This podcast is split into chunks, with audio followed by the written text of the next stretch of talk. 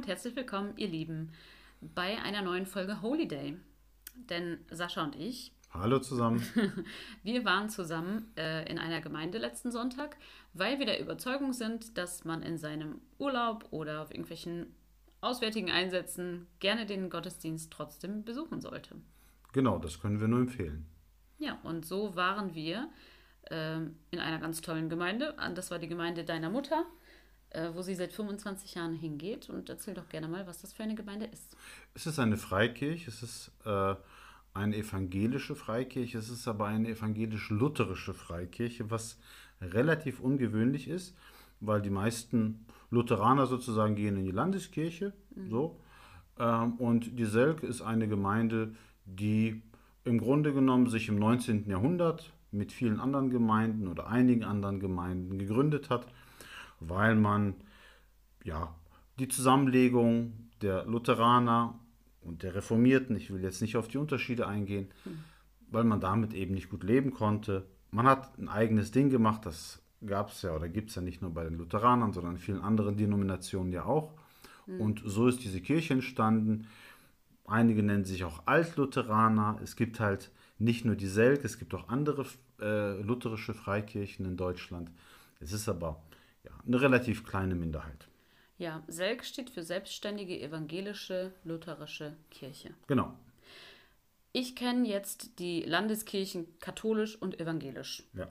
Und dann weiß ich natürlich auch, dass es die Lutheraner gibt, weil mein Opa und mein Uropa, die waren erst also selber Lutheraner.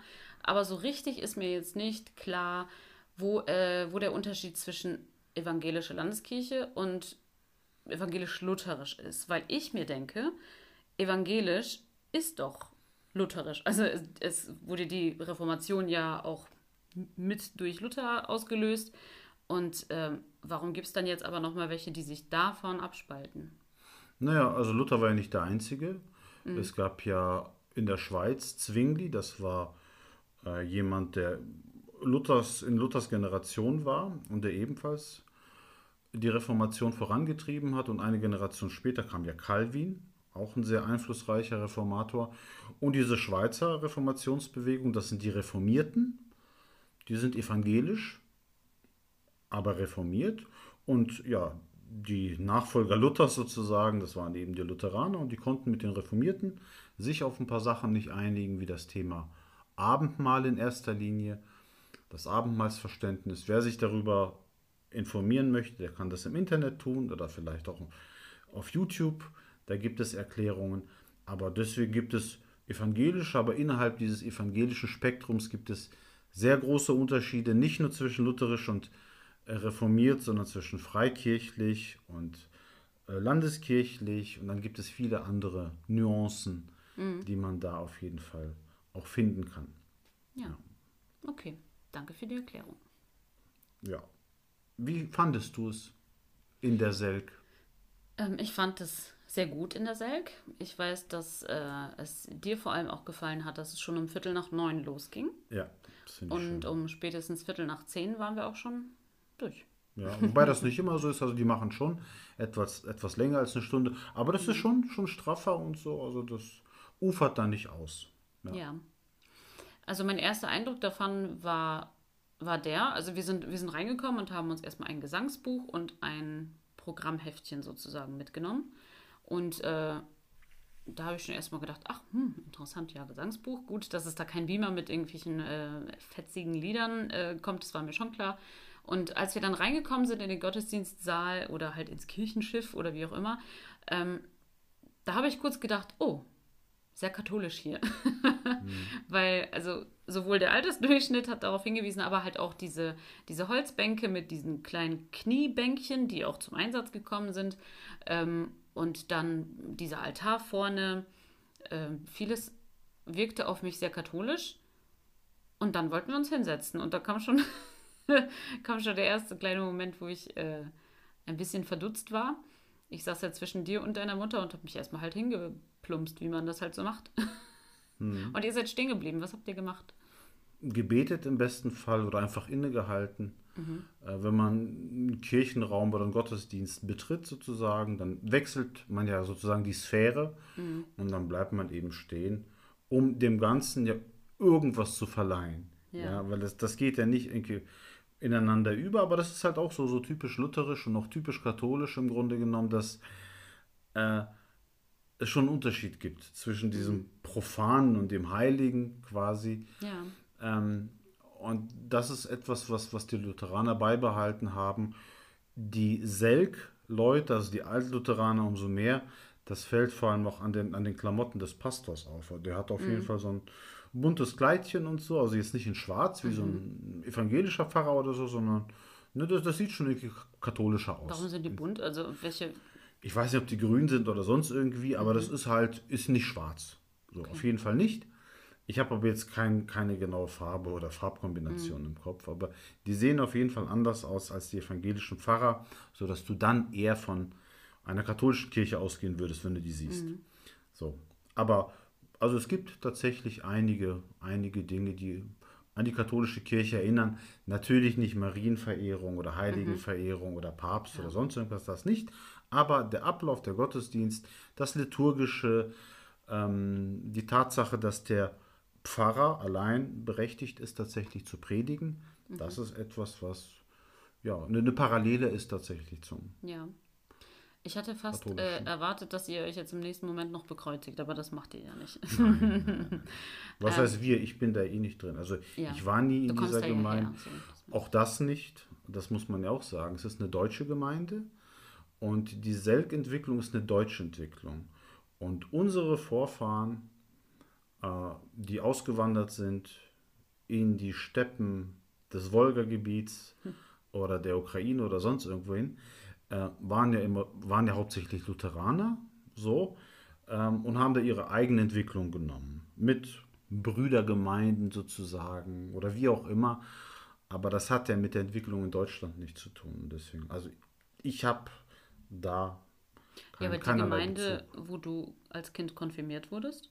Das war die Landeskirche. Ja. Ja. Eine ganz normale evangelische Ja, ja, klar. Landeskirche. Ja, ja, klar. Natürlich. Okay. Ähm, was ich noch kurz sagen wollte, du hast ja von der Sphäre geredet und dann ist mir das Wort Atmosphäre auf jeden Fall eingefallen und das war anders als bei uns.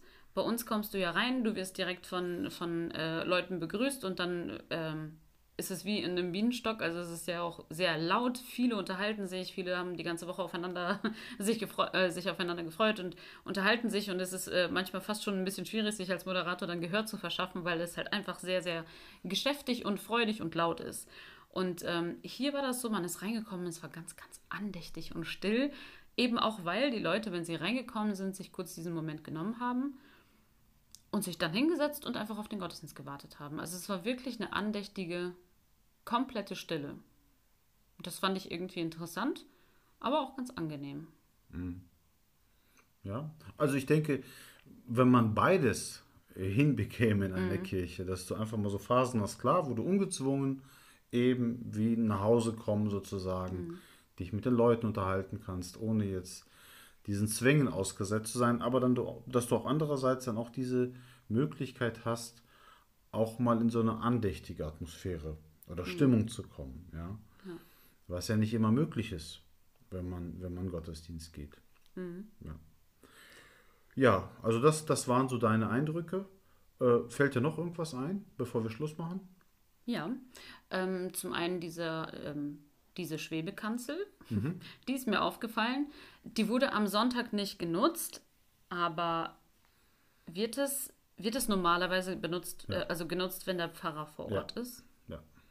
Das, Das finde ich, so. ja, das finde ich nämlich irgendwie ziemlich krass. Also wenn er dann in so einem, in so einem Gewand da oben über den Leuten schwebt und dann so Mhm. runter predigt, das kenne ich halt nur aus den alten Comics ähm, zur Reformation, also von diesen Luther-Comics. Mhm. Da kannte ich das jetzt halt noch her, dass da oben irgendjemand in so einer Kanzel steht und dann irgendwie auf die Leute runterdonnert. Ähm, gut, das werden die jetzt heutzutage natürlich nicht mehr mit so, so machen wahrscheinlich. In der Martini kann dir das auch passieren. Also unser, unser letzter Holiday. Ja, Ja, aber ähm, diesmal war das ja so, dass kein ordinierter Pfarrer vor Ort war, genau. sondern einer aus dem Vorstand. Ja. Und der durfte nicht seine eigenen Worte predigen, sondern er hat quasi eine fertige Predigt verlesen. Er hat sowieso alles vorgelesen, was er äh, an diesem Tag von sich gegeben hat, sozusagen. Also es war alles vorgelesen. Und ähm, das ist auch noch ein weiterer ein Eindruck, den ich äh, teilen wollte, äh, dass alles eigentlich genau nach Plan, nach Liturgie lief. Also was in diesem Programmheftchen drin stand, ist passiert. Und es war nichts drüber hinaus. Also es ist nichts passiert, was Selbst nicht da die Fürbitten stand. und so weiter, die werden aufgeschrieben. Genau. Also da stellt sich keiner ja. hin und, und, betet irgendwie frei oder so. Ja, er hat das alles vorgelesen und wir haben dann gesungen. Ähm, Bestätigt. Herr, ja, genau. erhöre uns, Christus, erhöre uns. Dann hat er weiter äh, gebetet für ähm, alle möglichen Leute da draußen und für die Kranken und für alle möglichen Menschen halt, also eben Fürbitte getan. Und dann haben wir wiederum geantwortet mit diesem Herr, erhöre uns, Christus, erhöre uns. Also das war für mich sehr, sehr ungewohnt, sehr neu, aber irgendwie auch, irgendwie fand ich es auch schön, dass das alles so seine, seine feste Ordnung hatte. Fand ja, kannst, ja, kannst du mal bei uns im Gottesdienst vorschlagen. das wird vermutlich äh, so nicht passieren, aber wir hatten dann auch noch einen äh, Posaunenchor, der uns ja musikalisch begleitet hat. Auch das fand ich irgendwie ganz nett. Ja. ja also besser, besser als Orgel finde ich auch. Also ich persönlich mhm. stehe jetzt nicht so auf Orgelmusik. Ja, also klar, es ist, es ist natürlich äh, ähnlich wie bei den, bei den Landeskirchen oder in der katholischen Kirche so, dass der Altersdurchschnitt relativ hoch ist. Mhm. Äh, die haben Nachwuchsprobleme, aber es ist natürlich für Jüngere auch nicht wirklich interessant, muss man auch kritisch anmerken, dass diese Gottesdienstform nicht wirklich greift, einfach weil die Lieder altmodisch sind und ja, vielleicht auch diese Distanz, die da hergestellt wird zwischen Pastor und Gemeinde, hm. die bewusst hergestellt wird. Ja. Durch die Kanzel, durch die Klamotten und so, dass sich das auch auswirkt. Ähm, und es ist jetzt nicht so, dass diese Gemeinden da keinen Nachwuchs hätten, dass die sich jetzt nicht mhm. reproduzieren würden, die Leute. Also hm. die haben schon noch relativ große Familien. Also für deutsche Verhältnisse auf jeden Fall relativ große Familien. Mhm. Aber die Generation der, der 50, 40, 30-Jährigen, die geht da eben nicht mehr so regelmäßig hin.